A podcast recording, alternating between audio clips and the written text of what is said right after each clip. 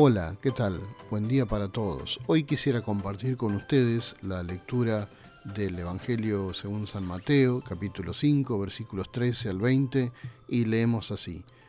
Ustedes son la sal de la tierra, pero si la sal se vuelve insípida, ¿cómo recobrará su sabor? Ya no sirve para nada, sino para que la gente la deseche y la pisotee. Ustedes son la luz del mundo. Una ciudad en lo alto de una colina no puede esconderse, ni se enciende una lámpara para cubrirla con un cajón. Por el contrario, se pone en la repisa para que alumbre a todos los que están en la casa. Hagan brillar su luz delante de todos, para que ellos puedan ver las buenas obras de ustedes y alaben al Padre que está en el cielo. No piensen que he venido a anular la ley o los profetas. No he venido a anularlos, sino a darles cumplimiento. Les aseguro que mientras existan el cielo y la tierra, ni una letra ni una tilde de la ley desaparecerán hasta que todo se haya cumplido. Todo el que infrinja uno solo de estos mandamientos, por pequeño que sea, y enseña a otros a hacer lo mismo, será considerado el más pequeño en el reino de los cielos, pero el que los practique y enseñe será considerado grande en el reino de los cielos, porque les digo a ustedes que no van a entrar en el reino de los cielos a menos que su justicia supere a la de los fariseos y de los maestros de la ley.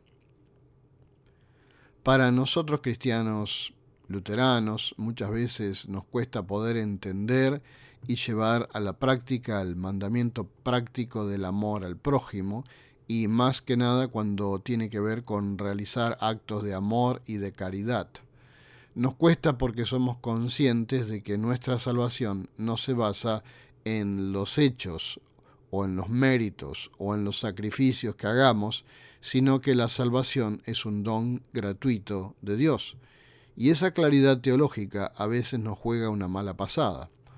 Nos puede hacer perezosos en cuanto a vivir el amor concreto y las buenas obras en el día a día.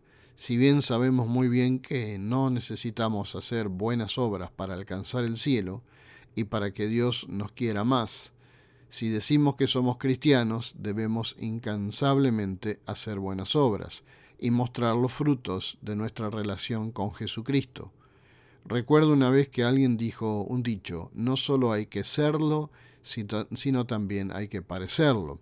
Creo que es un dicho de Julio César. No solo hay que decir que somos cristianos y creemos que Dios nos salva solo por la fe, sino también tenemos que mostrar nuestros hechos, nuestras buenas obras de amor y nuestros sacrificios que haremos tan solo porque amamos a Dios y queremos ser obedientes a Él cuando Él nos dice, hagan brillar su luz delante de todos, para que ellos puedan ver las buenas obras de ustedes y alaben al Padre que está en el cielo. Martín Lutero lo expresó de esta manera, Dios no necesita de tus buenas obras, pero tu prójimo sí. Amar a los demás y hacer buenas obras es el combustible más poderoso en la evangelización.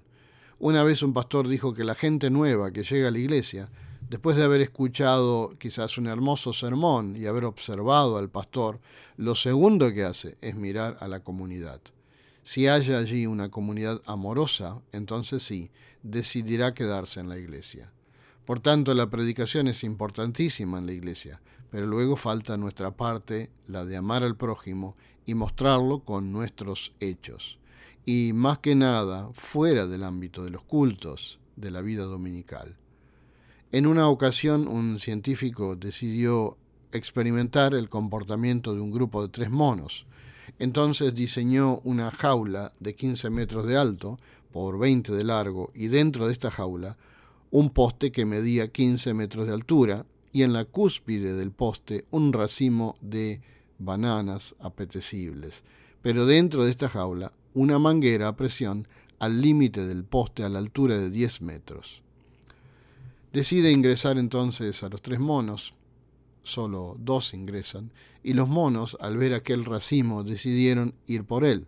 Entonces comenzaron el ascenso, treparon los dos metros, cinco metros, y al llegar a los diez metros, el científico decide abrir la presión de agua y aquellos monos, al verse mojados y luchando contra la presión, descendieron asustados. Lo intentaron la segunda vez y ocurrió lo mismo, y la tercera vez ocurrió lo mismo, entonces desistieron de la idea. El científico ahora decide poner a prueba el experimento y coloca al tercero, un mono que estaba fresco y seco, entre los otros dos mojados y asustados. Pero este mono de entrada se impulsa al ascenso para alcanzar el racimo y trepa 2 metros, 5 metros, 7 metros, llega a los 10 metros. El científico abre la llave de presión de agua, pero sucedió algo increíble. Este mono luchaba contra la presión y ascendió a los 13 metros, poco antes del racimo, pero en un momento menos pensado cayó y para sorpresa del científico, el mono no cayó por la presión del agua, sino porque los otros dos monos, mojados y conformistas, se le prendieron de la cola y de los pies y lo hicieron caer. ¿Qué podemos aprender del experimento de los monos? Lo siguiente, que muchas veces pasa lo mismo con los seres humanos y pasa también con los cristianos en su vida de fe. Jesús nos dice hoy, ustedes son la sal de la tierra, pero si la sal se vuelve insípida, ¿cómo recobrará su sabor? Ya no sirve para nada, sino para que la gente la deseche y la pisotee. Hagan brillar su luz delante de todos, para que ellos puedan ver las buenas obras de ustedes y alaben al Padre que está en el cielo. Muchas veces nos dejamos llevar por las exigencias, la influencia, el ejemplo incorrecto de otras personas para definir qué es lo más importante o qué se debe hacer en la comunidad cristiana. Si hacemos más caso a lo que los otros dicen, y en especial si lo que los otros dicen está errado, a partir de la palabra de Dios, nos vamos a dejar influenciar y no vamos a hacer las cosas que Jesús nos pide y que son las tareas vitales de todo cristiano y de toda congregación cristiana. Que nuestro estímulo para las buenas obras y muestras de amor concreto no se vean opacadas por la tradición, las costumbres o por lo que hemos hecho toda la vida, o incluso por lo que sentimos que debe hacerse. Que nuestra vida personal y comunitaria se rija por la palabra de Dios. Sigamos haciendo buenos actos, buenas obras, dentro de la iglesia para que la iglesia sea una comunidad cristiana viva y fuera de la iglesia para que nuestra sociedad se nutra del Espíritu Santo de Dios y pueda cambiar. ¿Cómo hacer buenas obras? Todos tenemos necesidades y podemos mirar a quienes están bien, pero también podemos ver a los que menos tienen y darles una mano si está a nuestro alcance. Las buenas obras las debemos hacer todos los días. Sin embargo, muchas veces las dejamos de lado por estar muy metidos en nuestros propios problemas. Para hacer obras de bien solo tenemos que mirar alrededor. En segundos encontraremos lugares y personas a las que pueden servirle nuestro apoyo, sea el que sea. Porque cuando de corazón queremos ayudar a alguien, podemos hacerlo con dinero, con recursos materiales, con buenos consejos o una palabra de ánimo.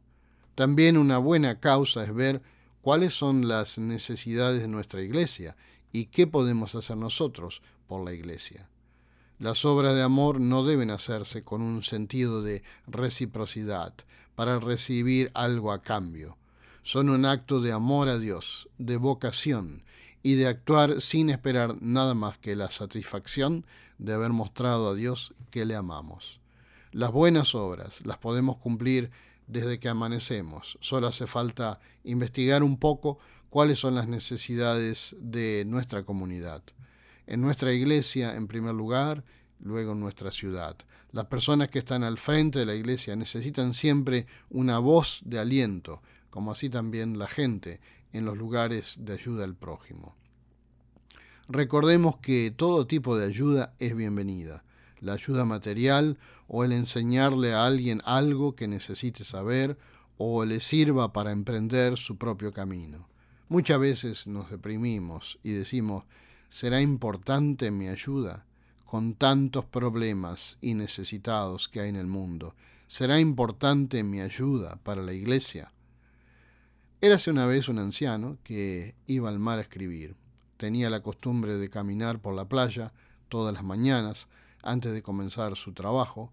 Una mañana temprano estaba caminando por la orilla después de que había pasado una gran tormenta y encontró la vasta playa llena de estrellas de mar hasta donde alcanzaba la vista, extendiéndose en ambas direcciones. A lo lejos el anciano notó que se acercaba un muchachito. Mientras caminaba el niño se detenía cada tanto y a medida que se acercaba el hombre podía ver que de vez en cuando se agachaba para recoger algún objeto y arrojarlo al mar. El niño se acercó aún más y el hombre gritó Buenos días. ¿Puedo preguntar qué es lo que estás haciendo? El joven hizo una pausa, miró hacia arriba y respondió Lanzo estrellas de mar al océano. La marea las ha llevado a la playa y no pueden regresar al mar por sí solas, respondió el joven. Cuando el sol esté alto, se van a morir, a menos que los arroje de nuevo al agua. El anciano respondió, pero debe haber decenas de miles de estrellas de mar en esta playa. Me temo que realmente no podrás hacer una gran diferencia. El niño se agachó, recogió otra estrella de mar y la arrojó al océano lo más lejos que pudo. Luego se volvió al hombre, sonrió y le dijo, a que para esta sí hizo una gran diferencia. La Madre Teresa de Calcuta, la Madre Teresa de Calcuta dijo refiriéndose a este tema, si no puedes alimentar a cien personas, alimenta solo a una. Hagan brillar su luz delante de todos, para que ellos puedan ver las buenas obras de ustedes y alaben al Padre que está en el cielo. Dios está esperando la buena obra diaria de cada uno de nosotros, pues quiere ver nuestro compromiso y nuestro amor con Él. Amén. Les deseo una semana bendecida.